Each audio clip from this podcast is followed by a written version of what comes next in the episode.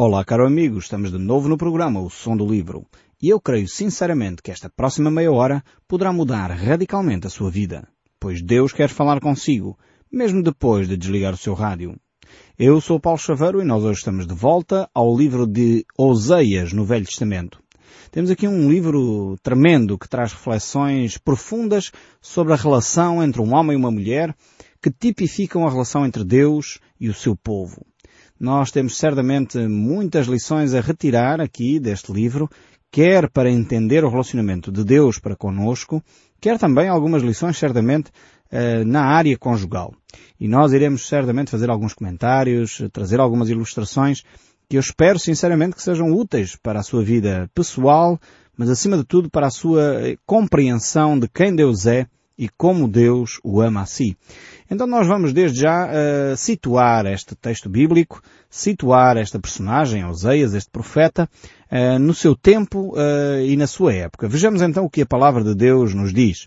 Diz assim, Palavra do Senhor que foi dirigida a Oseias, filho de Beri, nos dias de Uzias, Jutão, Acás e Ezequias, rei de Judá, e nos dias de Jeroboão, filho de Joás, rei de Israel. Então aqui o nome de Oseias eh, é extremamente importante. Naquela época os judeus eh, não davam nomes aos seus filhos sem que isso fosse um, relacionado com algumas circunstâncias, relacionado uh, com algum facto ou fosse um significado importante, até profético, que eles quisessem dar aos seus filhos, como vai ser o caso aqui de Oseias. Eu próprio, quando escolhi os nomes para os meus filhos, tomei esse cuidado. Hoje tenho aqui co comigo no estúdio o Josias, ele está aqui muito quietinho a assistir à gravação, eh, mas também escolhi os nomes deles eh, pensando exatamente nessa questão. Por exemplo, o meu filho Natanael, dei-lhe esse nome porque significa um presente de Deus. E tinha sido uma fase difícil para nós, eh, como casal, tínhamos acabado de perder um bebê, e de facto, quando o meu Natanael nasceu, foi como se fosse um presente de Deus para nós. Eh, o meu Josias, de facto, eh, foi outro nome bonito que escolhemos, porque significa curado de Deus. E a Débora foi de facto também por ser uma mulher impressionante das Escrituras, uma mulher que marcou toda uma geração com a sua atitude determinada, com a sua atitude profética, uma mulher de Deus. E foi por essa razão que eu escolhi os nomes também para os meus filhos, na expectativa de que eles sejam esse exemplo. Josias foi um rei tremendo da nação de Israel, que com oito anos começou a reinar e fez eh, grandes mudanças, trouxe um grande avivamento à nação de Israel. E então eh, foi assim que eu próprio escolhi os nomes para os meus filhos. Oseias aqui aparece eh, também nesta mesma perspectiva. O significado de Oseias quer dizer salvação. Então Deus traz à nação de Israel este homem, Oseias, com um propósito claro, definido, de levar a nação de Israel a uma salvação. Uh, certamente uh, era importante a nação de Israel perceber isto, este facto, que Deus quer trazer à nação de Israel salvação. Quando eles pronunciavam o nome Oseias, eles estavam a dizer uh, salvação para o povo de Israel. E era pena que, de facto, eles não ouviram esta mensagem.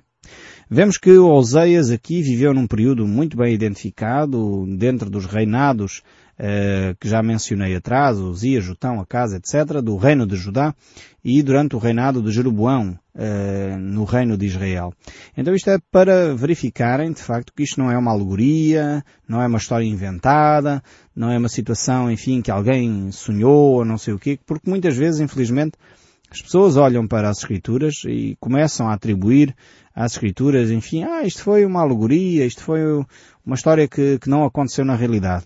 Então o escritor bíblico teve o cuidado de identificar bem o tempo, a época em que Oseias viveu, para que as pessoas pudessem perceber a credibilidade desta mesma história. Uh, para alguns leitores deste livro, esse nome aqui de Oseias, que é a salvação, pode não parecer, uh, enfim, que seja de acordo com a situação. Pode até parecer um quase um contraste com a sua mensagem, porque na realidade a mensagem que Oseias traz à nação de Israel é uma mensagem de ruína nacional. É uma mensagem eh, de uma situação que vai ocorrer e trazer, eh, de facto, perturbação à nação de Israel. Mas na realidade a salvação só existe quando alguém está em perigo. Ninguém clama pelo nadador salvador se na praia não estiver aflito ou morrer afogado. Então só há salvação quando há perigo. Não havendo perigo, não há necessidade da pessoa ser salva. Então Oseias surge exatamente num contexto de perigo, um perigo iminente, um perigo espiritual, e esta mensagem aqui de Oseias é uma mensagem de salvação, uma mensagem sobre a misericórdia de Deus, uma mensagem sobre o amor de Deus para com o seu povo, e por isso mesmo é identificado então o seu nome, a sua família, é identificado o período histórico em que Oseias eh, vai profetizar à nação de Israel. Esta mensagem era de facto uma mensagem prioritariamente para a nação de Israel, também identificada em muitas alturas como Efraim, eh, muitas vezes eram usados como sinónimos estas duas expressões, Efraim ou Israel, ainda que Efraim era uma das tribos de Israel, mas era uma das tribos eh, significativas, mais importantes do reino do norte. Relembro ainda que o reino de Israel já estava dividido, portanto tínhamos reis reinar em Judá, como já lemos no primeiro verso de, do livro de Oseias, e tínhamos também reis, eh, que neste caso era Jeroboão II, a reinar eh, no reino do norte, em Israel. Eh, normalmente Israel ficou com esse nome porque possuía dez tribos, enquanto o reino de Judá era Judá e Benjamim, que ficaram as duas tribos a sul, e tiveram percursos completamente distintos. E profetas até distintos. Enquanto aqui Oseias profetizava então à nação de Israel, eh, o que aconteceu foi que a nação de Israel iria ser deportada para a Síria. Enquanto que a nação de Judá, o seu cativeiro, aconteceu quando a Babilónia invadiu aquela região. Então mesmo os destinos de cada uma destas nações foi diferente. Eh, enquanto Israel foi deportado para a Síria, eh, viveu um período bastante terrível, porque o pecado de Israel foi bem maior do que o pecado de Judá. É curioso eh, dizer também, por exemplo, o trono de Davi que havia sido prometido permaneceu em Judá e não em Israel. Israel afastou-se, as dez tribos do norte afastaram-se muito mais uh, do propósito de Deus eh, começaram muito mais cedo a desenvolver a idolatria no seu meio, assim que Jeroboão tomou o poder, ehm, eh, logo, logo, logo edificou um bezerro à saída da nação de Israel para que o povo não descesse a Jerusalém para fazer adoração a Deus. Então rapidamente o povo de Israel se afastou dos caminhos de Deus e por isso também mais cedo foi deportada para a Síria. Eh, na realidade, o coração do povo de Israel estava endurecido. Era um coração que se tinha afastado de Deus. Tinha começado com coisas simples como introduzir elementos da criação uh, na adoração a Deus. E eu creio que é um risco tremendo quando nós, e eu creio que o nosso povo português tem muito destes aspectos que precisa de repensar, precisa de se purificar disso, em que muitas vezes introduzimos elementos naturais, eh, objetos da criação, e quando eu falo objetos da criação, estou a falar de pessoas. Quantas vezes, nos nossos cultos ditos cristãos, nós incluímos a adoração ou a veneração a Santo António, a São Pedro, a São João, só para falar dos santos mais populares, que até têm festas próprias e feriados próprios no nosso país, hum, é, realmente isso é uma desvirtuar, é um desvirtuar da adoração a Deus. Pode parecer uma coisa simples. Podemos dizer, não, nós como cristãos continuamos a adorar a Deus, porque Deus, nós somos uh, monoteístas, no sentido só temos um Deus, não adoramos vários deuses de maneira nenhuma. Mas começamos a introduzir elementos estranhos à adoração a Deus. Foi exatamente o que aconteceu aqui com a nação de Israel. E eles começaram aos poucos a introduzir elementos estranhos à adoração a Deus. No caso ali foi, eh, digamos, uma atitude política de, de e Jeroboão, os reis que seguiram, eh, uma atitude política para que o povo não descesse a Jerusalém e eles não perdessem influência política sobre a nação. Então criaram um altar de adoração à saída da nação de Israel, a caminho de Jerusalém, para que o povo não fosse, não descesse a Jerusalém para adorar. Esta atitude política tornou-se um laço de morte para a nação de Israel. Por isso mesmo, Deus enviou várias vezes profetas à nação de Israel para que o povo se afastasse desta idolatria, o povo se afastasse uh, desse paganismo, se afastasse destas práticas idólatras que estavam a ser introduzidas na adoração a Deus. Então, este rei Jeroboão foi de facto um rei terrível, que promoveu muita idolatria, enfim, de uma forma terrível que afastou o povo dos princípios eh, que Deus tinha trazido à nação de Israel, à nação de Judá, para os levar a uma adoração. Oseias então luta de uma forma tremenda, de uma forma frontal, eh, durante mais de duas gerações para trazer o povo à reflexão. E aqui a luta é no sentido figurado, ele luta em termos de ideias, em termos de, de, de propagar a fé genuína em Deus. Ele é de facto alguém que está eh, numa posição de declarar o pecado do povo. Normalmente quem, quem aponta os erros de um povo nunca é assim muito bem aceito. E o caso de Oseias é idêntico. Ele viveu cerca de 80 anos uh, e de facto propagou a fé, propagou a palavra de Deus e de alguma forma o povo não ouviu a voz de Oseias, não ouviu a voz de Deus, endureceu o seu coração.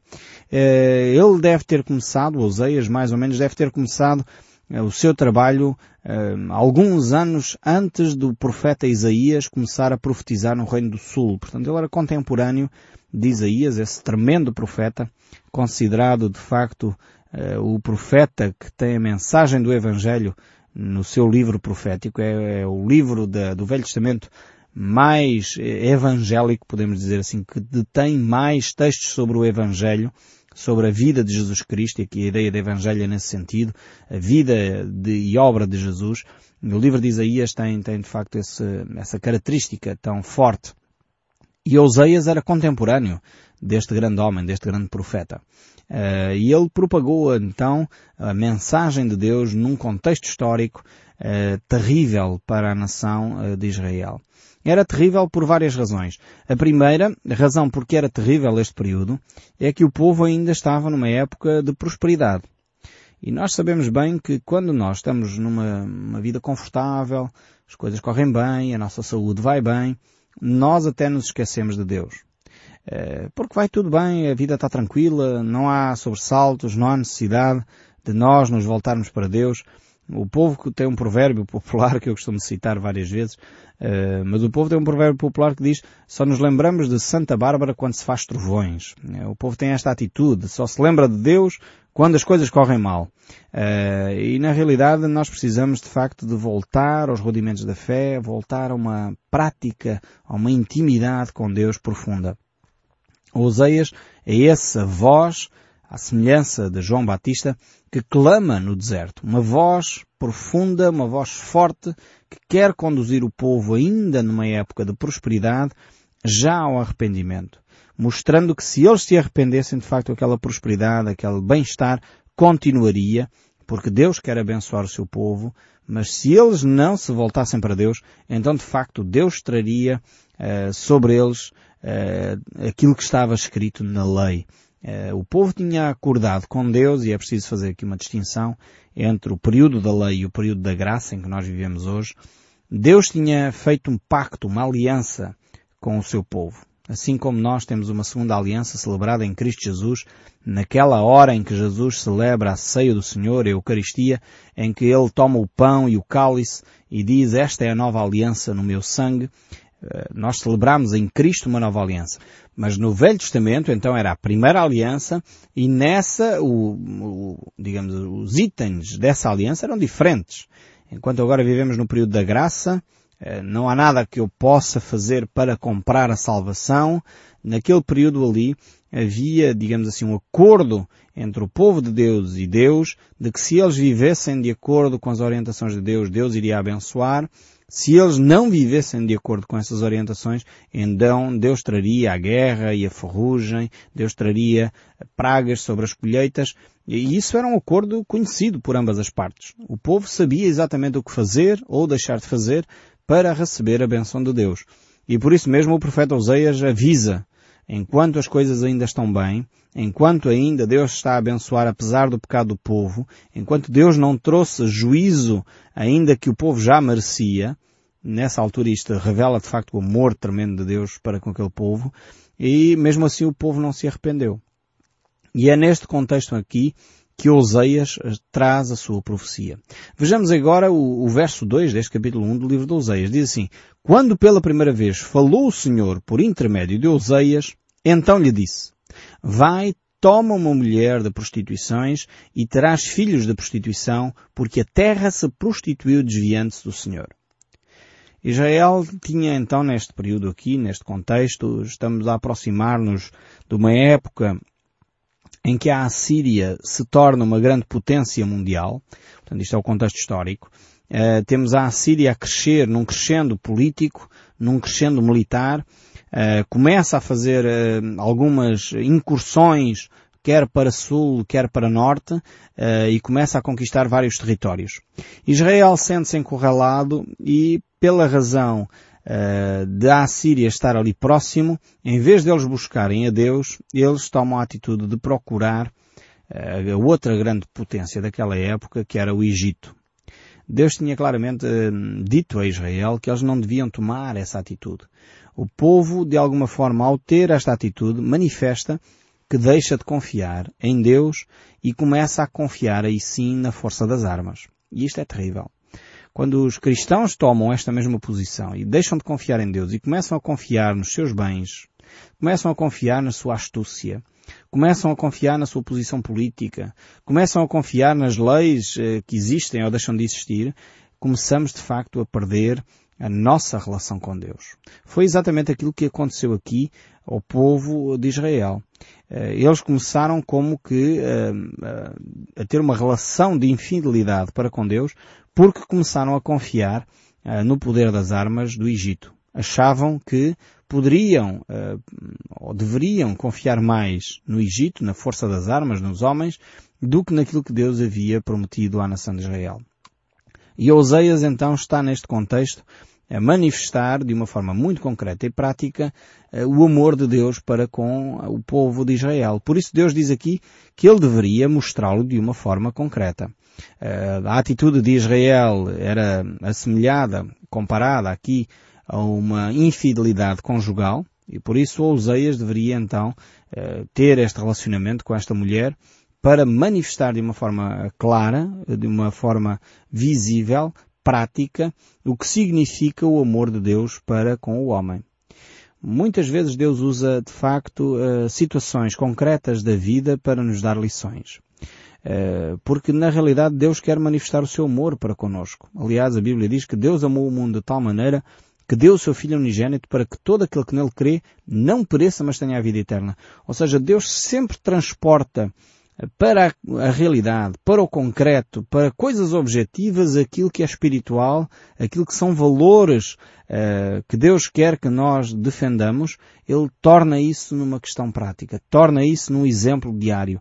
E quantas vezes nós não somos uh, suficientemente astutos para entender os ensinos de Deus nas questões do dia a dia, naquelas circunstâncias que nos ocorrem que muitas vezes nós não entendemos. Deus muitas vezes proporciona isso para nós aprendermos a aplicar os textos bíblicos. E foi exatamente o que aconteceu aqui. O texto de Oseias, eh, e eu vou voltar a ler, diz que quando pela primeira vez Deus falou um, a Oseias, Deus disse, vai, toma uma mulher da prostituição e traz filhos da prostituição, porque a terra se prostituiu, desviando-se do Senhor. E Oseias foi e tomou Gomer, filha de Diblaim, e ela concebeu e deu um filho. Vemos que Oseias era um homem eh, extremamente obediente a Deus. Era algo tremendo que Deus estava a pedir a Oseias, eh, uma situação fora do comum. Deus não pede isto a toda a gente, como é óbvio. Eh, aquilo que Deus pediu a Oseias foi algo extremo, porque a situação em que Israel vivia era uma situação extrema e para situações extremas há que tomar medidas extremas. E neste caso, eh, Deus trouxe esta palavra a Oseias. Oseias viveu então este período num lar eh, destroçado, um lar difícil, uma situação doméstica extremamente complexa, porque a sua mulher era infiel. imagino que isto terá causado no coração de Oseias, ele claramente que amava a Gomer. Eh, estamos a viver um período e às vezes eu receio que nós não consigamos entrar, apesar de eu dar o contexto histórico normalmente das passagens, não consigamos entrar uh, na mentalidade daquela época. Estamos a falar de um período que remonta a 800 anos, mais ou menos, antes de Jesus Cristo vir à Terra. Portanto, se há 30, 40 anos, 100 anos atrás, às vezes a gente olha e diz, que horror, como é que alguém pensou em fazer isto? Nós temos hoje uma taxa de divórcios enorme. Se recuarmos há 50 anos atrás, não estamos a falar de há muito tempo atrás, 50 anos atrás era impensável algum casal falar em divórcio. Se calhar se você aproveitar e for falar com os seus avós, se ainda forem vivos, uh, imagine o impacto que aquilo tinha numa relação. Neste período aqui da Oseias, estamos a falar de 800 anos antes de Jesus uh, nascer, portanto há quase 3 mil anos atrás, uh, Oseias e o contexto familiar era completamente diferente do nosso. Portanto, a situação de infidelidade era punida literalmente com a morte. Gomer devia ter uh, sido morta por ter sido infiel a Oseias. Mas este homem amava tanto esta mulher que não fez nada disso. Continuou a amar, a acarinhá-la, a tentar uh, cativá-la, apesar da sua infidelidade. E porquê? Porque Deus queria trazer ao povo uma reflexão profunda sobre o amor de Deus para com eles. Vejam como muitas vezes Deus utiliza situações chocantes, até do ponto de vista cultural, do ponto de vista histórico, para eh, demonstrar o seu amor. Tal é o amor de Deus para conosco. Eu espero sinceramente que nós possamos uh, vislumbrar, conseguir atingir uma centelha que seja deste amor de Deus para consigo e para comigo.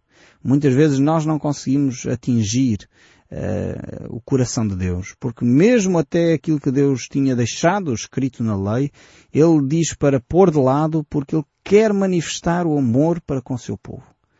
E de facto não há amor maior do que este de Deus ter dado o seu próprio filho por amor de nós. Eu não sei se você tem filhos. Eu tenho três filhos, como já sabe. Eh, eu não sei se você tem filhos, mas eh, seria algo tremendo dar um dos meus filhos por amor de alguém significava que eu tinha que amar muito, muito essas pessoas e vocês sabem que os meus filhos são uma coisa extremamente importante na, na minha vida. E por isso mesmo, eh, para uma pessoa tomar uma atitude dessas era porque o amor excedia mesmo esse amor para com seu filho. É tremendo o amor de Deus para connosco, ao ponto de ele entregar Jesus Cristo para se poder relacionar consigo e comigo. Eu espero sinceramente que este texto de Oseias comece a fazer algum sentido para si. E nos próximos programas nós voltaremos a ele e iremos ouvir o som deste livro. Que Deus o abençoe ricamente e até ao próximo programa.